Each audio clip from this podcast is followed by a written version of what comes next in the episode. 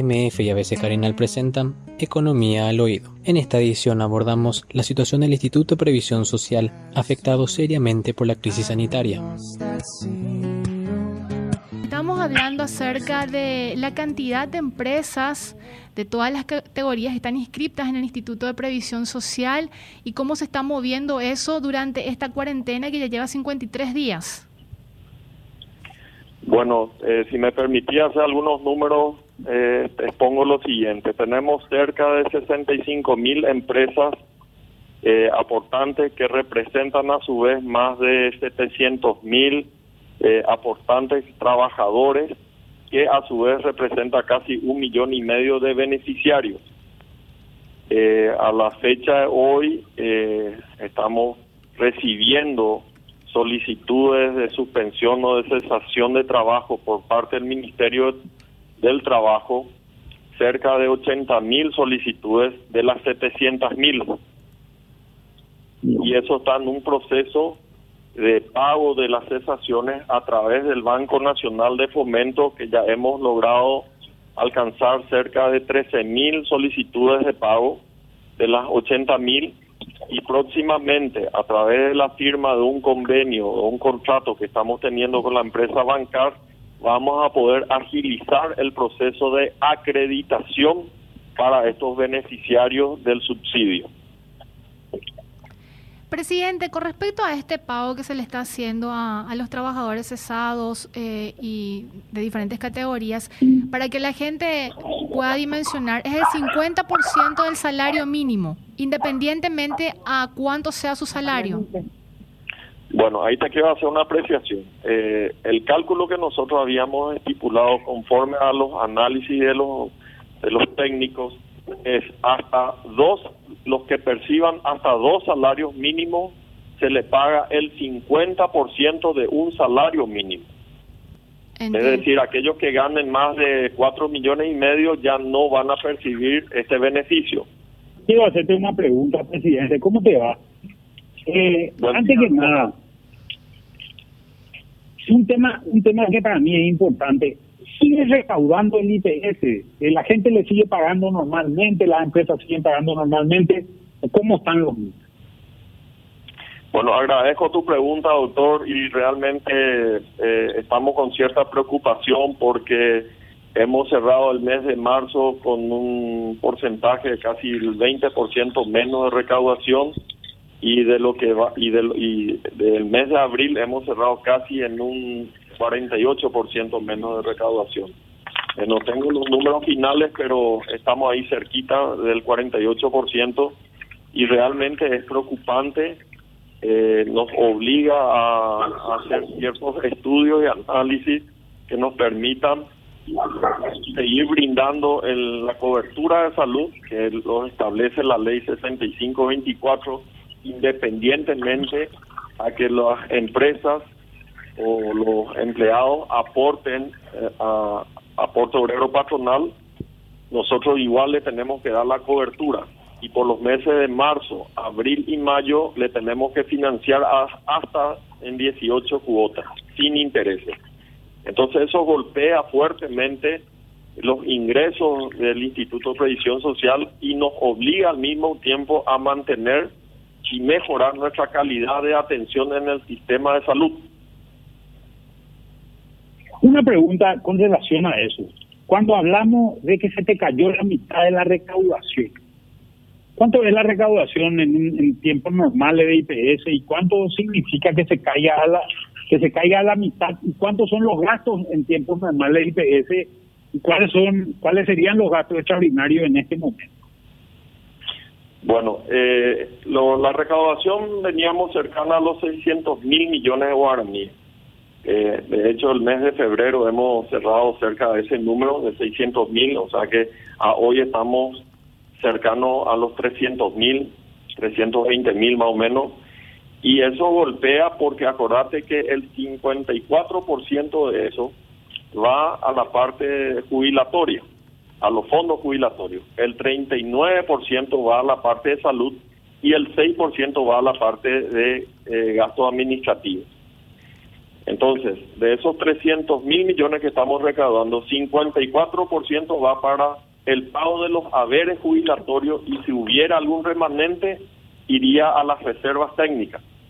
El 39% restante se aplica para la cobertura de salud y un 6% de eso para los gastos administrativos, que serían salarios y otras cuestiones de gastos rígidos que estamos teniendo. Entonces... Eh, o sea, a, ver, una, con respecto a eso, en realidad, cuando hablamos de los tres fondos de IPS, estamos hablando del único fondo de IPS que tiene ahorro en realidad, es el fondo jubilatorio, ¿verdad? Los otros son fondos de gasto. Que vos salud gastás y eh, para pagar el personal también gastás, no, no tenés ahorro en esa parte.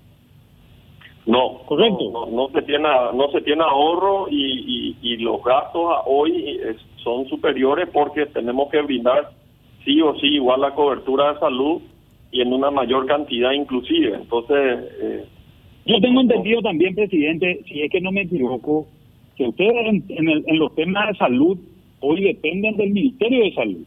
O sea, no sé, ustedes no toman las decisiones en relación al Ministerio de Salud. Es correcto. Eh, el Ministerio de Salud es nuestro ente regulador y es el que nos marca las políticas de salud en todo el país.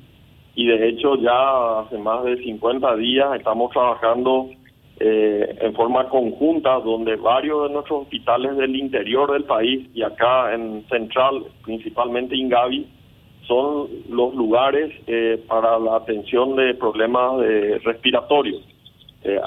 más sencillamente hablando del COVID-19.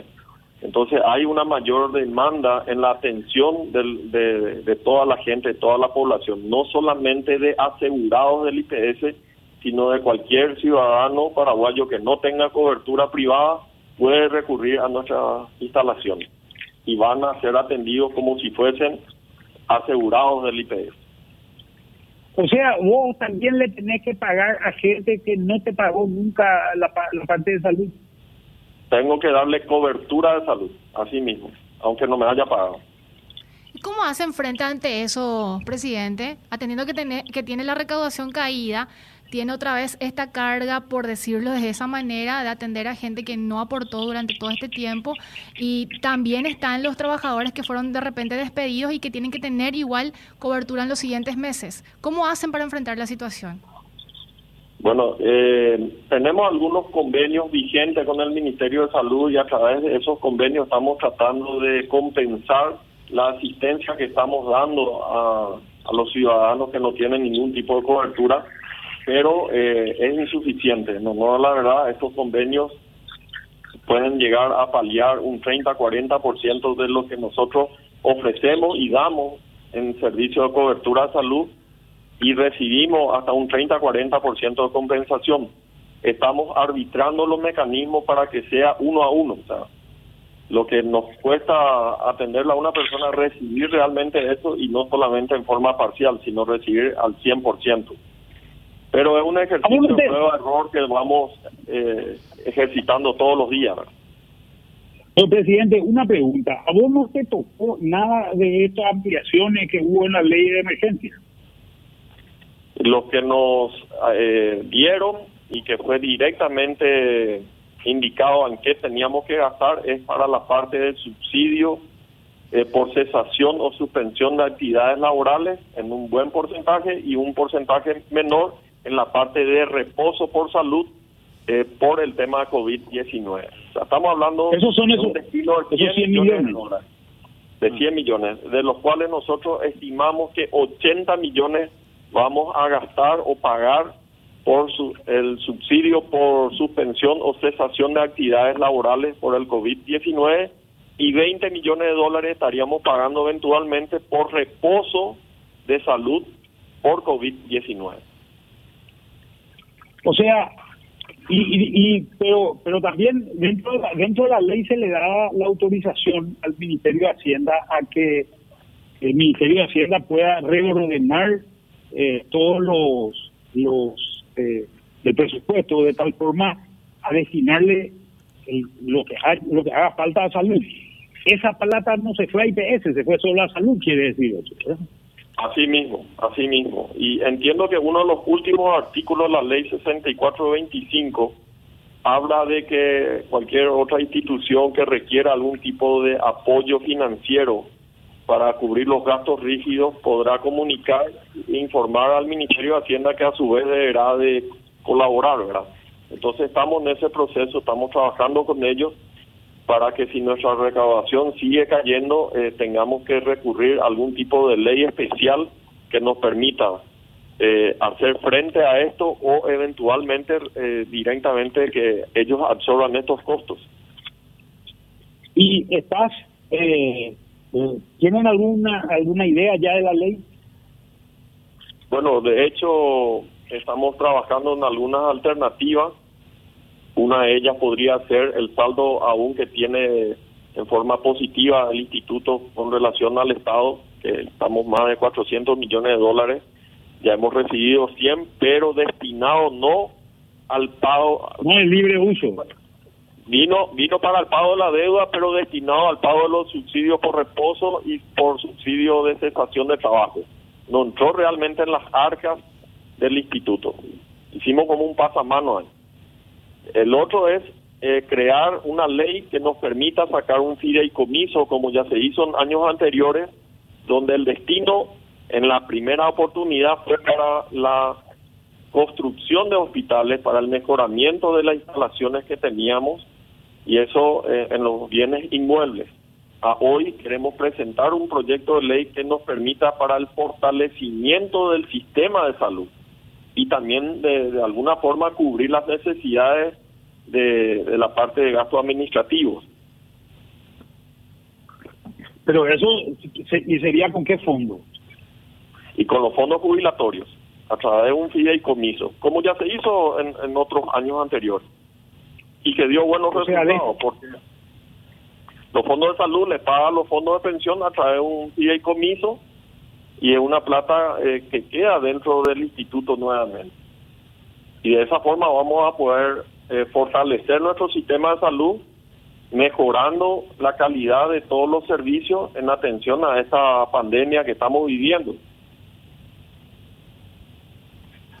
Yo hace rato que tengo una idea, presidente.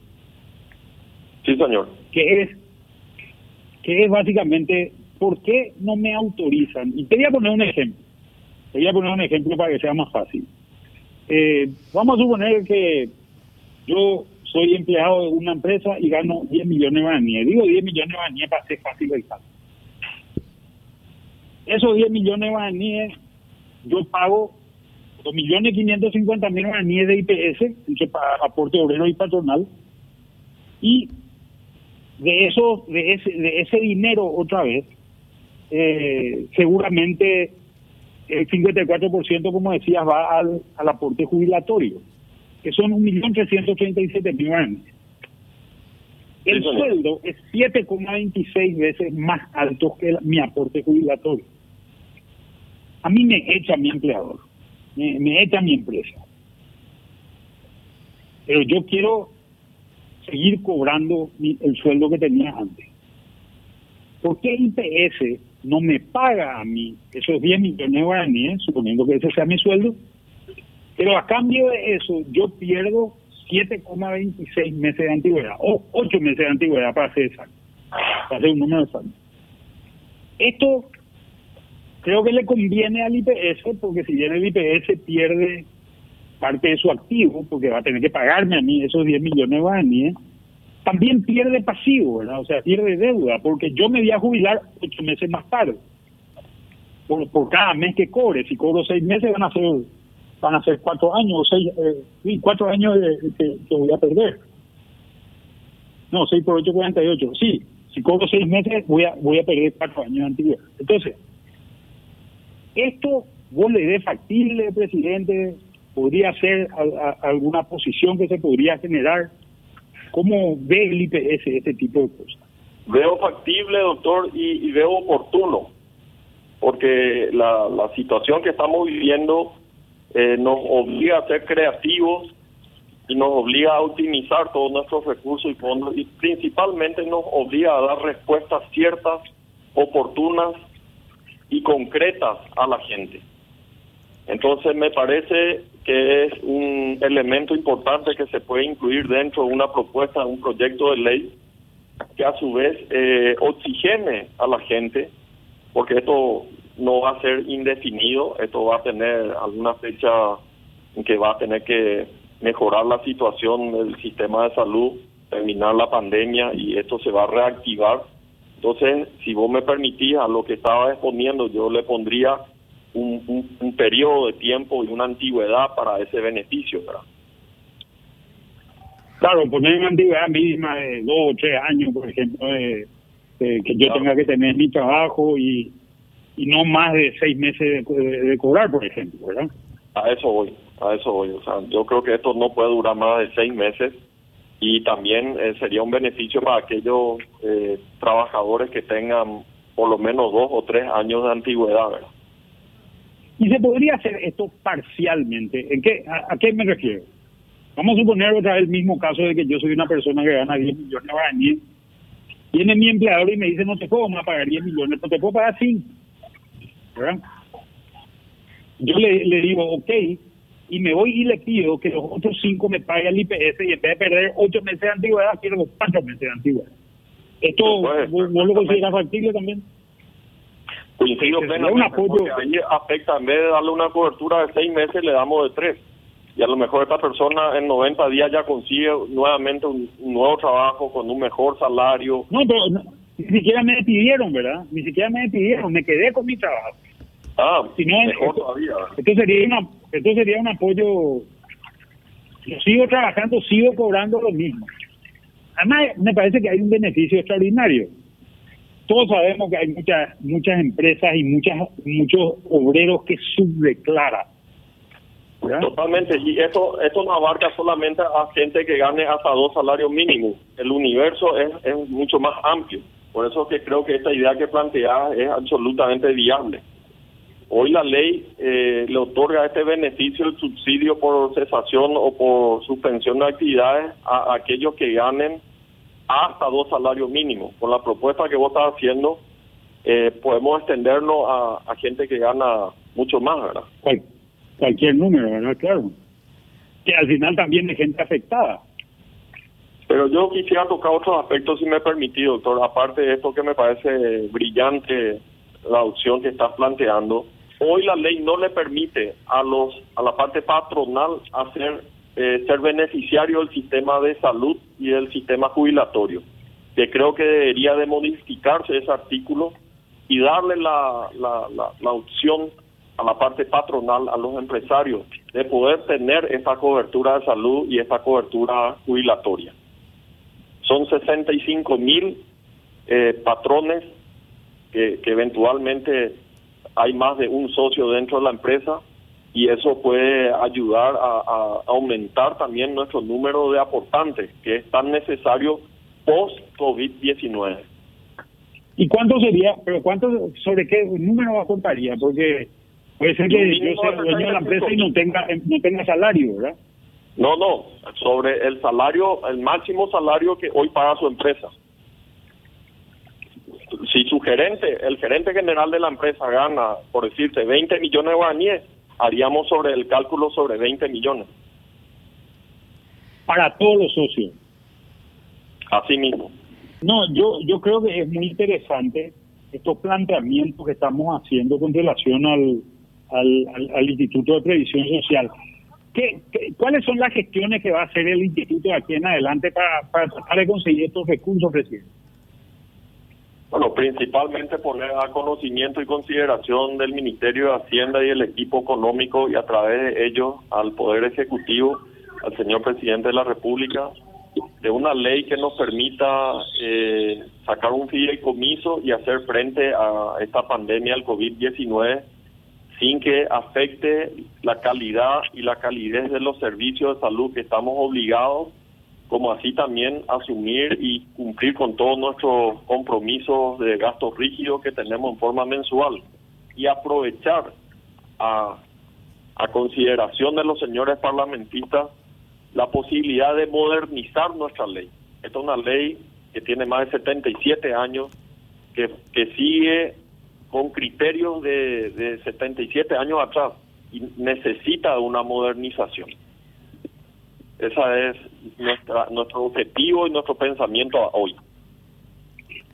otra, otra cuestión, no se, no, no se debería poner dentro de esa ley también al resto del funcionariado que hoy está contratando los servicios de salud dentro de, de, empresas privadas. ¿Por qué, ¿Por qué no incluir a empresas, a, la, a, a, los ministerios, etcétera, etcétera, también dentro de esto? ¿Hay alguna idea con relación a eso en la ley? Sí, hemos, conversado de la posibilidad de que en la medida que vayan venciendo los contratos que tienen con las empresas privadas, eh, estas instituciones se puedan sumar, tanto descentralizadas o no, que puedan ir incorporándose a la cobertura de salud que ofrece hoy eh, el IPS, no así en la parte jubilatoria donde ellos ya tienen un esquema más organizado, por decirlo así, pero sí en, darle una cobertura de salud a todos los ministerios y entes descentralizados que, que puedan y quieran eh, acoplarse a este beneficio que tenemos.